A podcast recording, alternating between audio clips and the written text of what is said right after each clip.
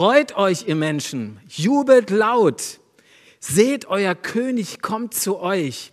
Er ist gerecht und bringt euch Rettung. Und doch kommt er nicht stolz daher, sondern reitet auf einem Esel. Ich begrüße euch zu diesem Weihnachtsgottesdienst mit diesem Vers aus dem ersten Teil der Bibel, aus dem Propheten Sacharja. 500 Jahre vor Jesu Kommen, vor seiner Geburt, sagt der Prophet voraus, wie dieser König kommt, den wir heute hier feiern. Und unser Motto ist an, in, an diesen Weihnachtsfeiertagen King in Town. Wir haben einen König in dieser Stadt. Und den wollen wir feiern.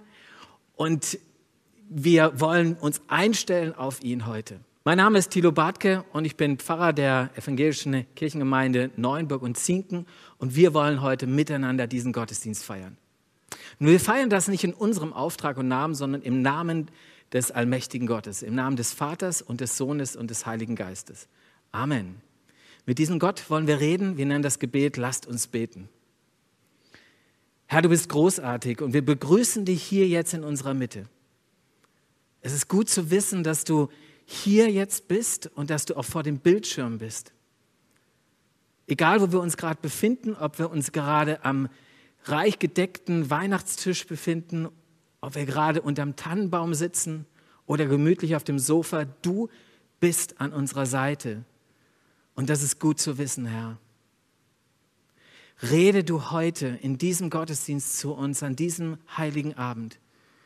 Wir laden dich ein, dass du redest und wir wollen hören.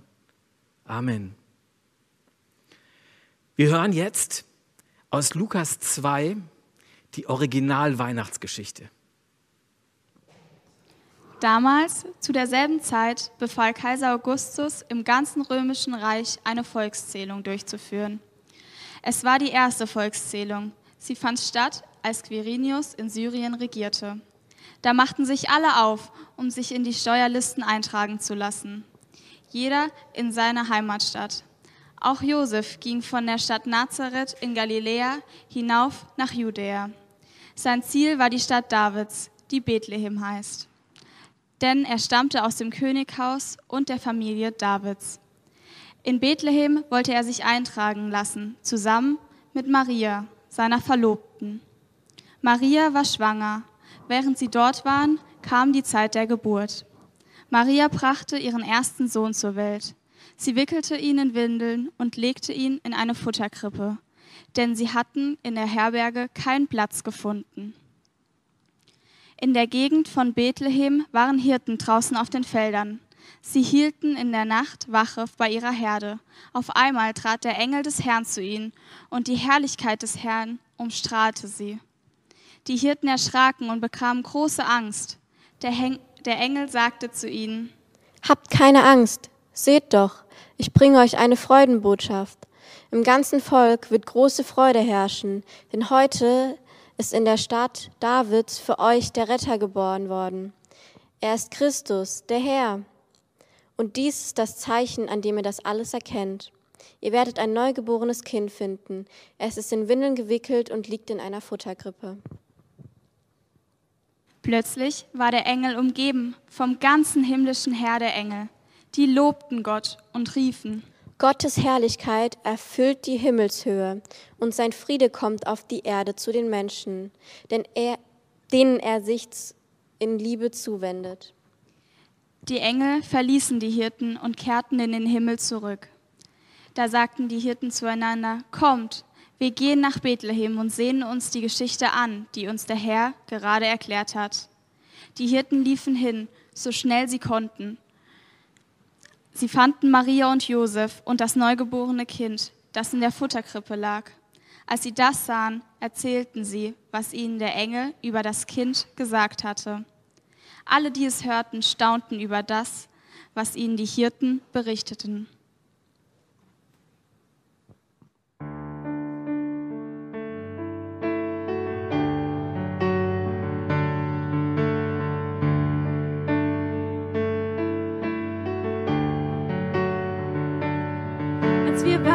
Warteten im Dunkeln, hoffnungslos, ohne Licht. Da kamst du geeilt vom Himmel, voller Gnade war dein Blick. Durch die Jungfrau uns geboren, wurde die Verheißung wahr. Er verließ den Thron des Ruhmes, kam zur Krippe dort im Stall.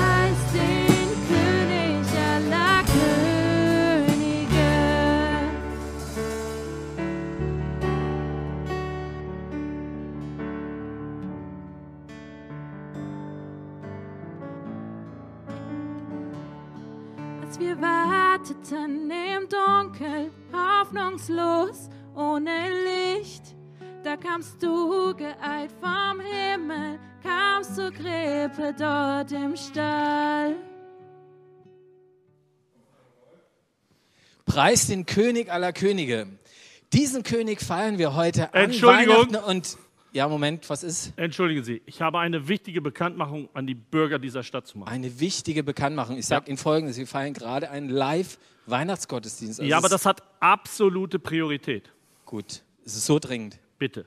Gut, dann überlasse ich Ihnen mal das Rednerpult. Dankeschön.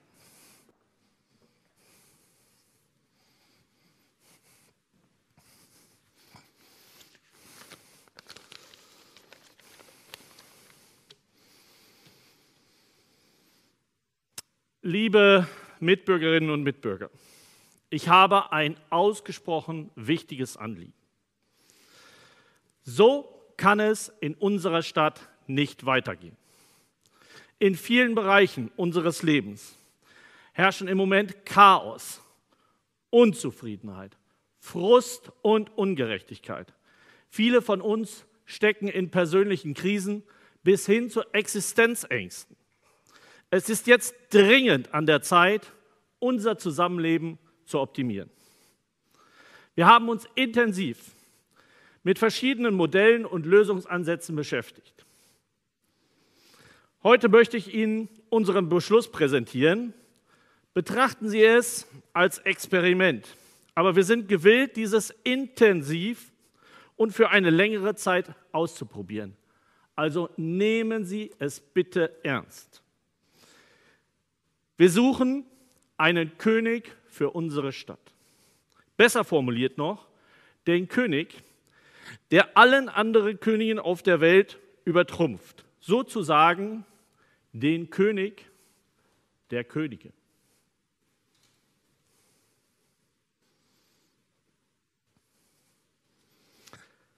Das heißt, diese Person soll in unserer Stadt das Sagen haben.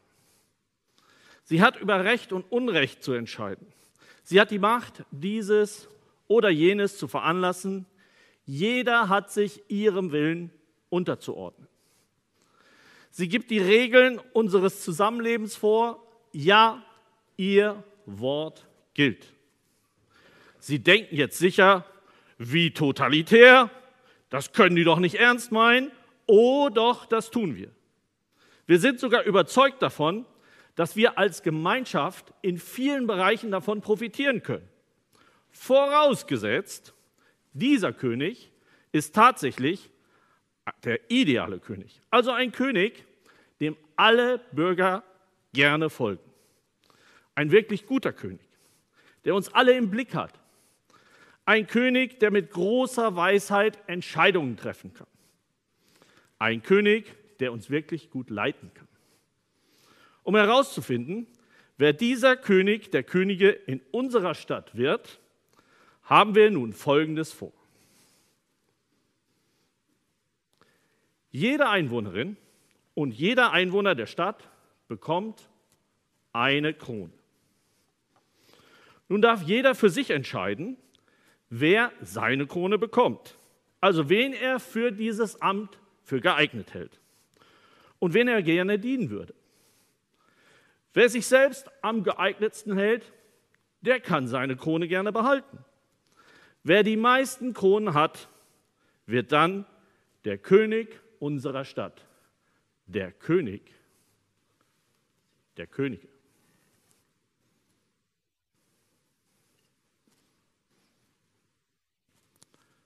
Bitte handeln Sie nicht aus dem Effekt. Machen Sie sich in Ruhe Gedanken und entscheiden Sie weise. Vielen Dank für Ihre Aufmerksamkeit.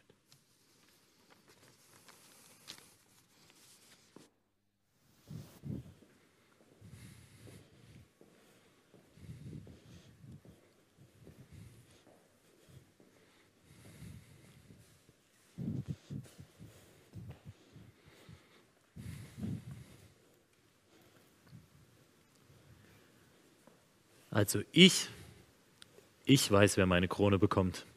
Die Bettina Groß.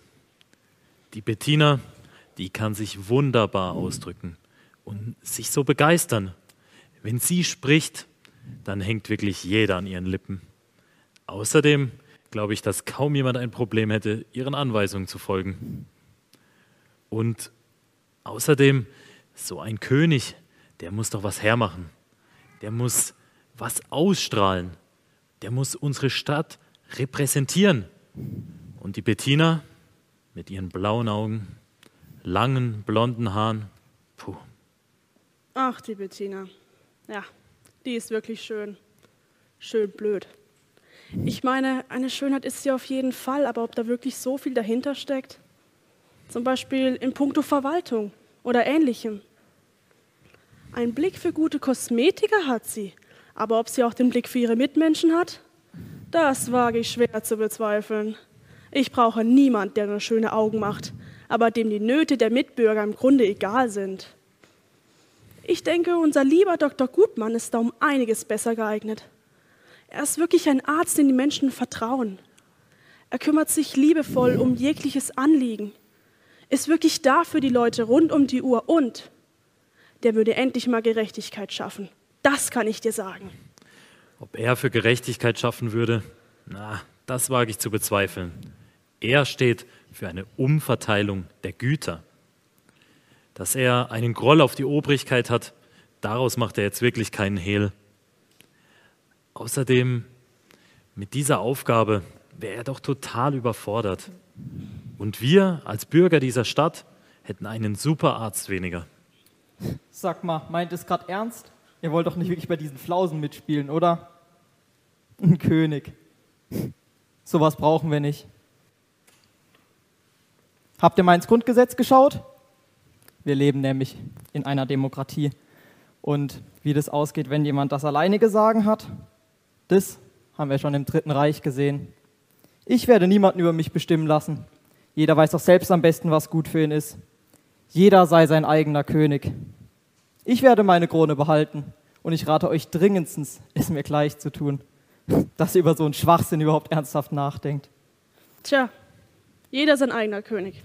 Das hört sich ja schön und gut an, aber das genau funktioniert ja letztendlich nicht. Wenn Herr Meier das eine will und Herr Müller genau das Gegenteil, was passiert dann? Dann zieht einer auf jeden Fall den kürzeren. Und dann sind wir wieder beim Thema, der Stärkere setzt sich durch und der Schwache wird nicht berücksichtigt. Ich kann mir tatsächlich vorstellen, dass das System mit dem König gut funktioniert, wenn wirklich jemand an die Macht kommt, der den Titel König aller Könige verdient hat. Ein guter König, der die Bedürfnisse jedes einzelnen Bürgers im Blick hat, der gute und gerechte Entscheidungen treffen kann. Jemand, der weise ist, die nötige Autorität hat, der führen und verwalten kann, dem man vertrauen kann. Jetzt habe ich's. All diese Eigenschaften treffen doch auf Helmut Gönner zu. Ihn könnte ich mir super für diesen Job vorstellen. Hast du das etwa noch nicht mitbekommen? Der ist seit einigen Wochen schwer erkrankt. Ach echt? Nein, habe ich nicht. Ja, es geht ihm überhaupt nicht gut. Mir scheint, wir kommen hier nicht weiter. Es gibt wohl niemand aus unserer Stadt, der dieser Aufgabe gewachsen scheint. Vielleicht müssen wir uns doch noch etwas außerhalb der Stadt im weiteren Umkreis umschauen. Um, damit wäre ich vorsichtig. Jemand, der nicht aus dieser Stadt ist, der bringt doch nicht das notwendige Herz dafür auf. Wir brauchen jemand, der nah bei uns Menschen ist und dem diese Stadt und diese Bürger wirklich am Herzen liegen. Ich sag doch, dieses Modell hat keinen Wert. Also behalten wir unsere Kronen und gehen nach Hause. Hey, halt, wartet. So werden wir uns nicht einig. Denn keiner kann all eure Wünsche erfüllen. Kein Mensch ist dazu in der Lage. Daher möchte ich euch einen Vorschlag machen. Wie wäre es, wenn wir gar keinen König für diese Stadt wählen? Wie wäre es, wenn sich jeder eine Frage stellt? Die Frage, wer hat das Sagen über mein ganz persönliches Leben? Wer bringt mir wirklich tiefen Frieden und wer bringt mir Orientierung im Chaos meines Lebens? Auf wen kann ich mich wirklich verlassen in solchen Zeiten wie diesen? Aber wisst ihr was? Heute ist Weihnachten. Und ich habe für mich eine Entscheidung getroffen, wer meine Krone haben darf.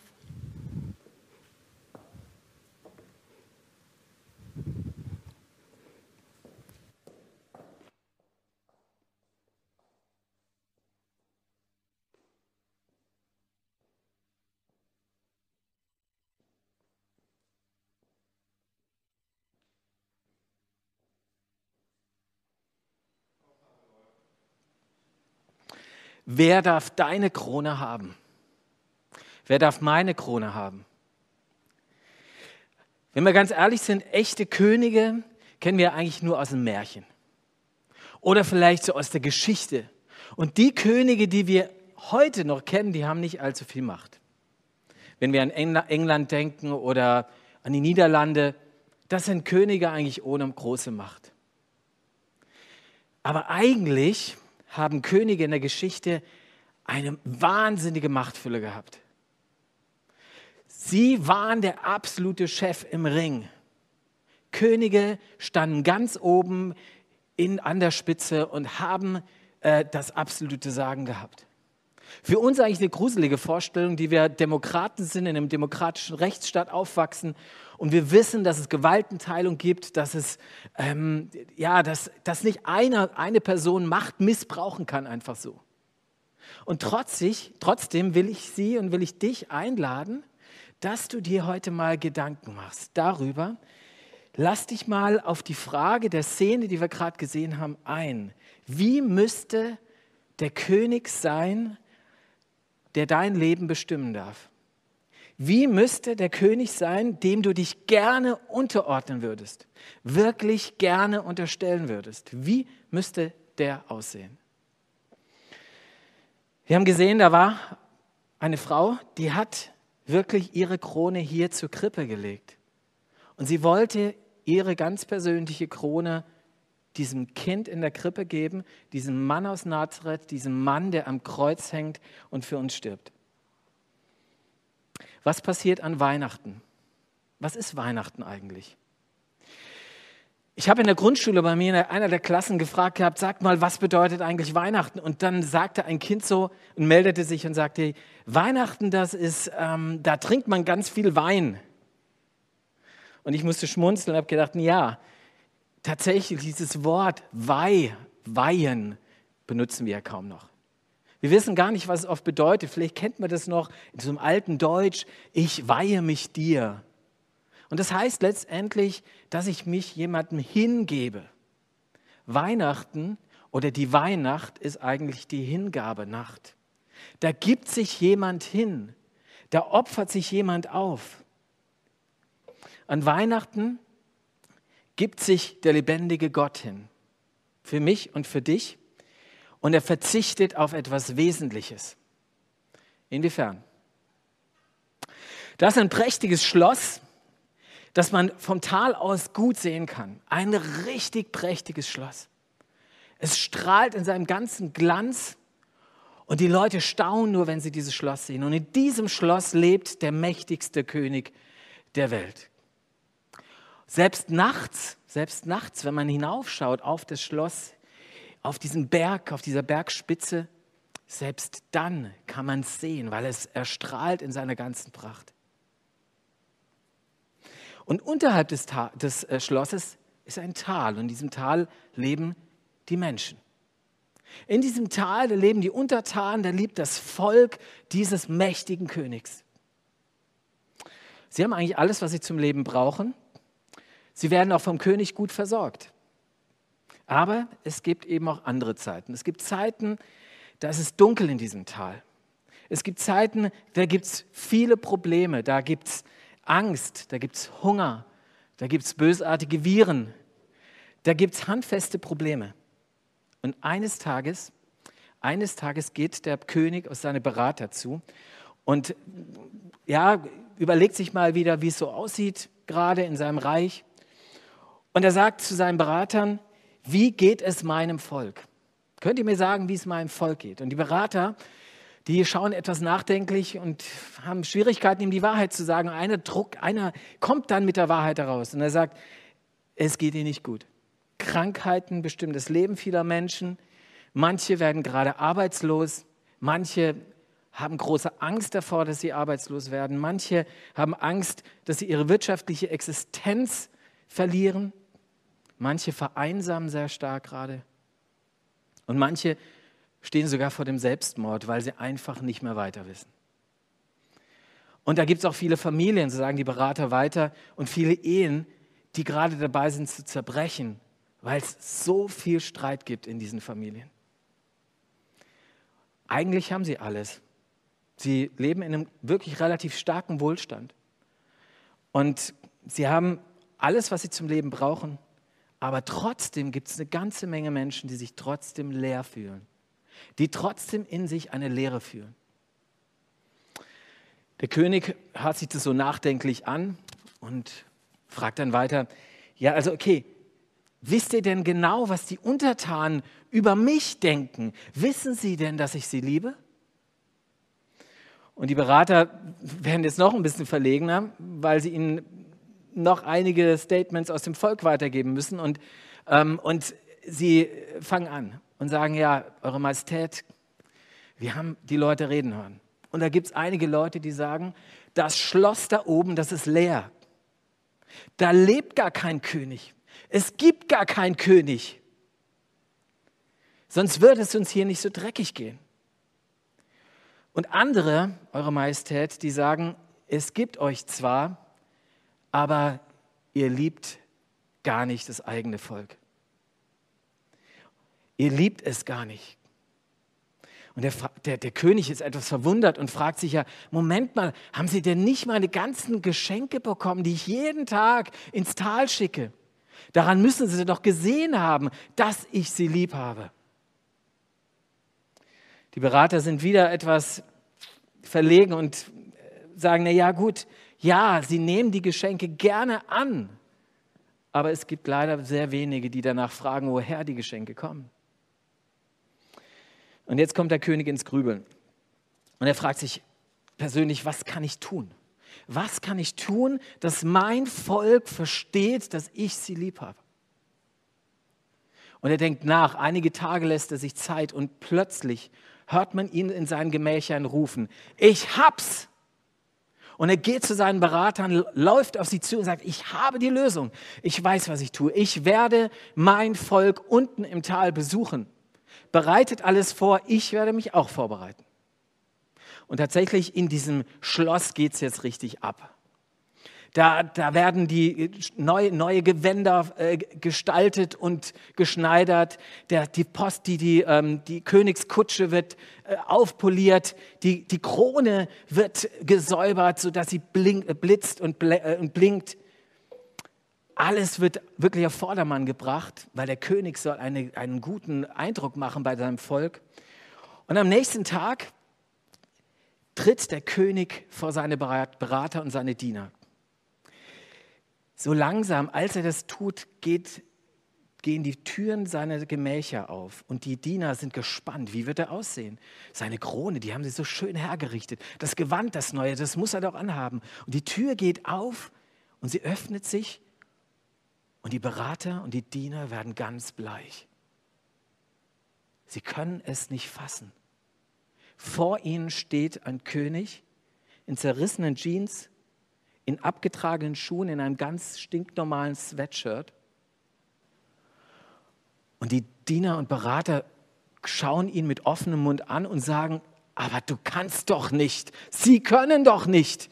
Und der König sagt, doch, ich kann und ich will. Genau so will ich zu meinen Menschen gehen. Genau so will ich ins Tal. Denn nur so werden sie erfahren, dass ich sie liebe und dass ich ihnen wirklich nahe komme und dass ich sie verstehe. Ich gebe meine ganze Herrlichkeit hier auf und meine ganze Pracht gebe ich hier auf, damit ich an meine Leute rankomme und damit sie merken, wie sehr sie mir am Herzen liegen und dass ich ein Interesse habe für sie. Im Neuen Testament, in Philippa 2, also im zweiten Teil der Bibel, schreibt der Apostel Paulus folgendes. Obwohl Jesus Gott in allem gleich war und Anteil an Gottes Herrlichkeit hatte, bestand er nicht auf seinen Vorrechten.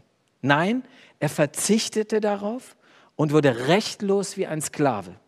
Er wurde wie jeder andere Mensch geboren und lebte als Mensch unter Menschen. Er erniedrigte sich selbst noch tiefer und war gehorsam bis zum Tod, ja bis zum schändlichen Tod am Kreuz. Das ist Weihnachten. Gott gibt sich hin. Der König gibt sich hin. Er gibt all seine Privilegien auf. Er verzichtet auf seine ganze Macht und Herrlichkeit bis hin zum Tod am Kreuz. Damit ich, ich endlich verstehe, dass dieser allmächtige Gott mich meint, dich meint, uns kennt und liebt. Ja, und ich gebe zu, das ist ein relativ schwacher Gott. Das ist eigentlich ein ziemlich schwacher Gott. Auf den ersten Moment wirkt es so, als ob er richtig ohnmächtig ist, dieser Gott. Dass er sich so klein macht, in einem Stall, in ärmlichen Verhältnissen zur Welt kommt und wie ein Verbrecher am Kreuz stirbt. Ein ohnmächtiger Gott ein ohnmächtiger König. Er ist ein heruntergekommener Gott im wahrsten Sinn des Wortes. Aber gerade in dieser Schwachheit liegt seine besondere Größe. Gerade darin. Interessant ist, dass in keiner anderen Religion dieser Gedanke auch nur zulässig ist, dass der allmächtige Schöpfer des Himmels und der Erde einer von uns wird, also ein Mensch wird, wie ich und du, dass er sich so klein macht. Im christlichen Glauben aber ist es zentral. Gott macht sich schwach. Gott macht sich angreifbar. Gott kommt in meine Welt, mitten hinein, in mein Elend und in meine Verlorenheit. Aus Liebe. Meine Frage ist, bewegt dich das? Bewegt dich das noch? Letztens habe ich ein Trauergespräch gehabt, also ein Gespräch zur Vorbereitung einer Beerdigung und die Witwe, die mir gegenüber saß, erzählte mir ihre Geschichte. Sie sagte, ich habe meinen Mann bis zuletzt gepflegt. Ich habe meine Eltern gepflegt und ich habe meine Schwiegereltern gepflegt. Und das waren einige Jahre der Entbehrung. Und als ich das so gehört habe, hat mich das bewegt, weil da eine Frau jahrzehntelang wirklich Opfer gebracht hat, sich hingegeben hat für Menschen. Und warum? Bestimmt nicht nur aus Pflichtgefühl, sondern aus einem ganz, aus einem ganz bestimmten Motor heraus, aus einer Triebkraft heraus. Und das war die Liebe. Das war Liebe. Deswegen hat sie auf so viel verzichtet. Weißt du, wenn du diese Geschichte hörst, solch eine Geschichte hörst, und vielleicht denkst du an andere Dinge in deinem Leben, wo du erlebt hast, dass andere für dich verzichtet haben auf etwas. Vielleicht, dann, vielleicht hat dein Mann auf ein Hobby verzichtet. Für dich. Ich weiß es nicht. Denk mal drüber nach. Das bewegt uns doch, oder? Um wie viel mehr muss es mich bewegen und bewegt es mich, dass der allmächtige Gott, dass der Schöpfer des Himmels und der Erde sich klein macht und auf seine Herrlichkeit verzichtet. Und Gott kennt nur eine einzige Triebfeder für dieses Handeln. Und das ist nicht Pflichtbewusstsein. Das ist tiefe Liebe zu dir und zu mir. Das ist Weihnachten. Und wisst ihr, diesem Gott, dem unterstelle ich mich gerne. Diesem Gott, den will ich gern als König haben, der über mir herrscht, weil er dient mir zugleich. Nochmal, Weihnachten, die Botschaft von Weihnachten ist nicht, seid nett und solidarisch zueinander und miteinander. Geht freundlich miteinander um. Nicht, dass es was Falsches wäre, aber das kann jeder Atheist auch sagen, mit gutem Recht. Die Botschaft des heutigen äh, Abends, des Heiligabends und der Weihnachtszeit ist, dass wir einen Gott haben, der sich für uns hingibt. Nochmal, Weihnacht ist Hingabenacht.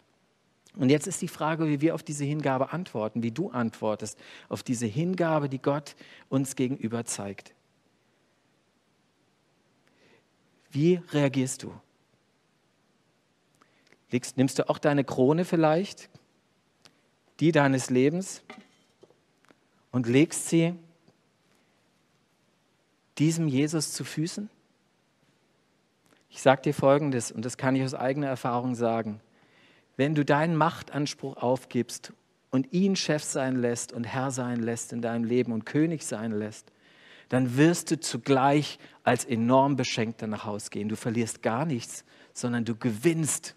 Du gewinnst letzten Sinn für dein Leben.